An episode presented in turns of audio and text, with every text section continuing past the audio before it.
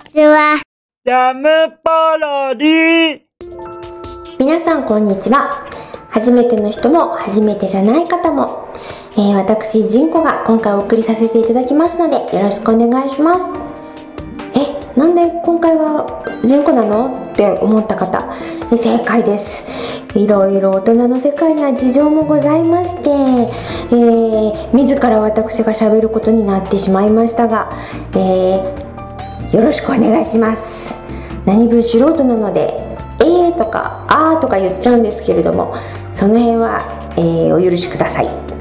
ではまず、えー、YouTube を見てくださった方もいると思うんですけれども、えー、ちょっと前から「歌子の部屋」というボイトレアーティスト歌子さんの「できるよソング」をお送りするコーナーを始めました。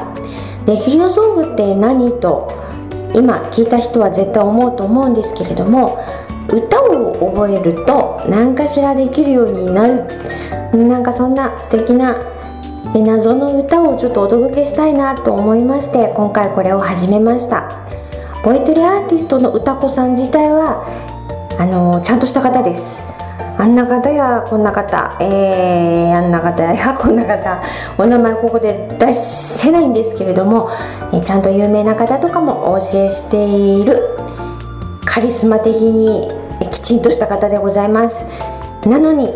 えー、なんか変な格好をさせて私が歌子ちゃんとして、えー、ちょっと YouTube で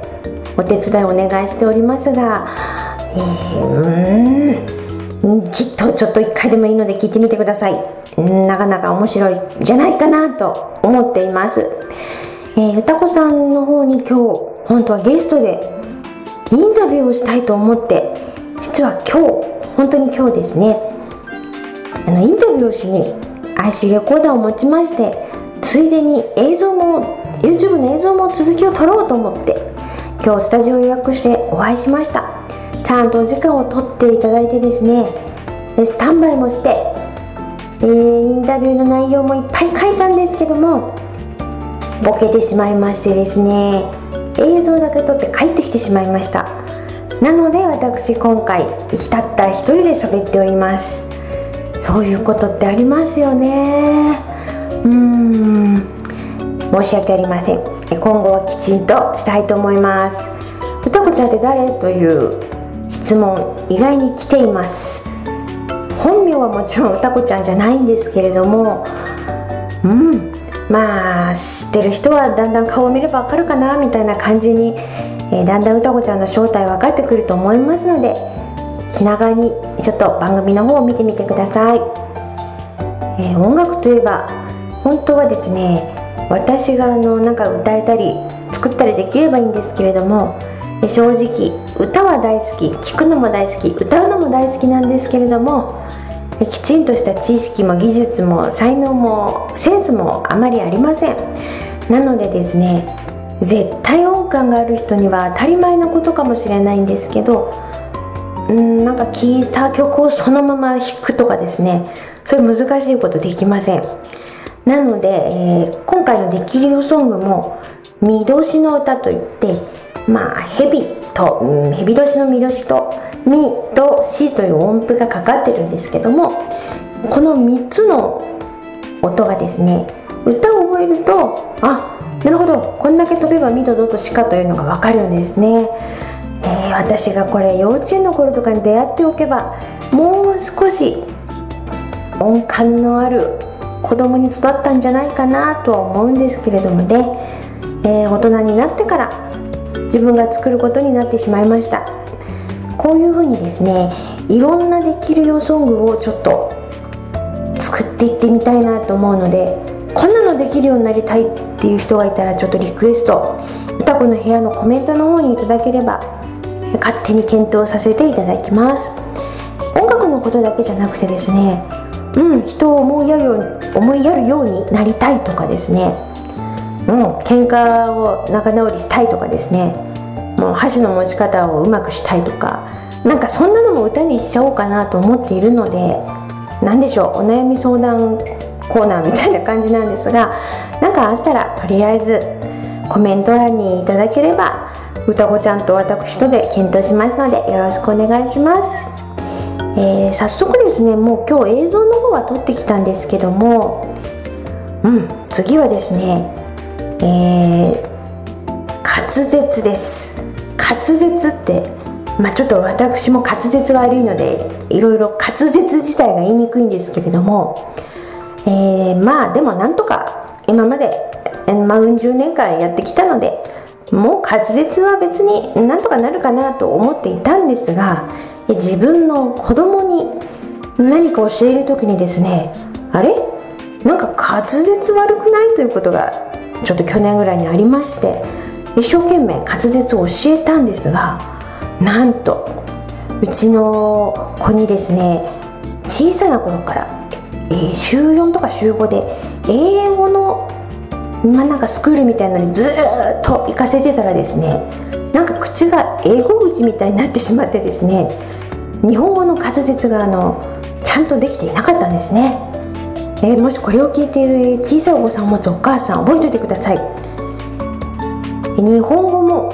教えた方がお得です。何がどうなったかというとですね「た」とか「さ」とかがですねなんか英語の「トゥ」とかいう音とかにですねちょっとかぶっちゃうんですね、えー、日本語はあんまりベロが動かないんだと思うんですけども英語はこうベロをいろいろ使ったりするらしいのでまず英語のできない私にとっては全然予想外の展開でですね、え、まず本屋さんに行っての外国人に日本語を教える本っていうのを買ってですねかなり勉強しました。おかげでですね2週間ぐらいで息子の滑舌はあのだいぶ良くなりましてですね今はもうあんまり気にならないですね。でもそれに気づいた時はもうちょっとびっくりしましたね。あ子育てにこんなものも待ってたのかと、えー、これからお子さんを持つ方もあと外国人に教える方も、えー、ちょっと日本語と外国語の違いっていうので滑舌気をつけてみてください。まずこれをテーマにして歌もちょっとお送りするので次の回も楽しみにしててください。うんあとはまああんなことはいろんなこと考えてるんですけどもあんまり先まで言っちゃうとラジオのネタもなくなっちゃいますので、えー、この辺でちょっとこの話は終わりにしたいと思います。では今日ゲストがちょっといないので最後に私がよく聞かれる質問3つをちょっとお答えしておこうかと思います、えー、まずよく聞かれるの、えー、1つ目。なんでこの仕事を始めたんですか？ということをよく聞かれます。うん何でしょうね。キャラクターとか絵を描く仕事のことなんでしょうかね。うん基本的にですねもともと私はあの物を作る側のプランナーだったのでデザイナーさんにデザインを頼むというのがお仕事だったんですがこれまたとても気合のいる仕事といいますか。うーん。まあ、人間付き合いをうまくやらないとですね自分の思うようには書いてもらえないんですね、まあ、作家さんを生かすという仕事ならまた別なんですけども自分の思ってるように、えー、絵を描いてもらうという側のちょっと会社員側のお仕事だったのでかなりうん人間関係でなんてこの人には言おうとかなんでこの人には説得しようとかなんでこの人には気分よく書いてもらおうとか悩むことがとても多くてですね。うん自分で書こう。それがいいと思ったのがまずこの仕事を始めたきっかけですね。じゃあ2つ目。何歳から始めたんですか？聞かれることがあるんですが実は私は25ぐらいですねからうんなんか自分でやってみようかななんかみたいに思い始めまして始めました。ちょっと遅いですね。中学校高校、うん、別に絵を描いていません。もちろん絵を描くのは好きなので、えー、美術とかねうんなんだかわかんないですけどいい成績でしたけどなんかにイラストレーターになろうとか絵描きになろうとか全く考えなかったですね。なので25からまあちょっとふと思いましてうーんともう思いたったが100年目という感じで、えー、ちょっと会社も辞めまして、まあ、プー太郎から始めてみたという感じですね、えー、3つ目。なんで仁子さんというのというのをよく聞かれます、えー、私本名仁子ではなくですね松井綾と言います。これもあの松屋でも仕事しちゃってるのでバラしちゃいますけどもジンコっていうのはあの旧姓の時のあだ名ですね。もともとちょっと珍しい名字で、まあ、ジンがつく名字だったのでジンコと呼ばれていたことがありましてうんあやよりもなんかジンの方が付き合いが長い気がしましてそのままジンコと名乗っております。最近はですねもう自分松井純子でいいかみたいになってしまいましてえ元の名前はどこに行っちゃったんだろうみたいな感じになってるんですけれどもうんまあ気に入った名前だったら名乗っちゃうのもありかなという感じでやっています。まあ、人口の方がですね松屋よりは付き合いが長いので、えー、私にとってはまあ私は人口でまあ、最近間違いと名乗っていますみたいな感じなんですけどこれを言うと、え、ちょっと旦那さんの方に松井をバカにしてるのかみたいになってしまいますのでうん松井も素敵ですということは、えー、ちょとりあえずお伝えしようと思います。はい。では、えー、まずうーんあ3つと言ったのに4つ目。ちょっとなぜか思いついてしまいましたね。ということでおまけで4つ目いきます。4つ目。えっ、ー、とどんな時に作品やキャラクターを思いつくんですか？もちろん仕事なんで依頼された時なんですが、えー、オリジナルについては一番多いのが現実逃避したい時ですね、えー、もう現実逃避するにはなんか空想の世界に入るのが一番で。そうするとそこになぜかキャラクターが待っていたり新しい世界が待っていたりするんですね、まあ、逃げるが勝ちみたいな感じで、えー、この仕事を続けてきています。えー、私が喋るとだんだん暗くなってきてしまいますので今回はこの辺でおしまいにしたいと思います、えー、次回ちょっと歌子さんのインタビューもう一度頑張ってきますのでお楽しみにしててください。それではまた失礼します。ジャムポロリ。バイバーイ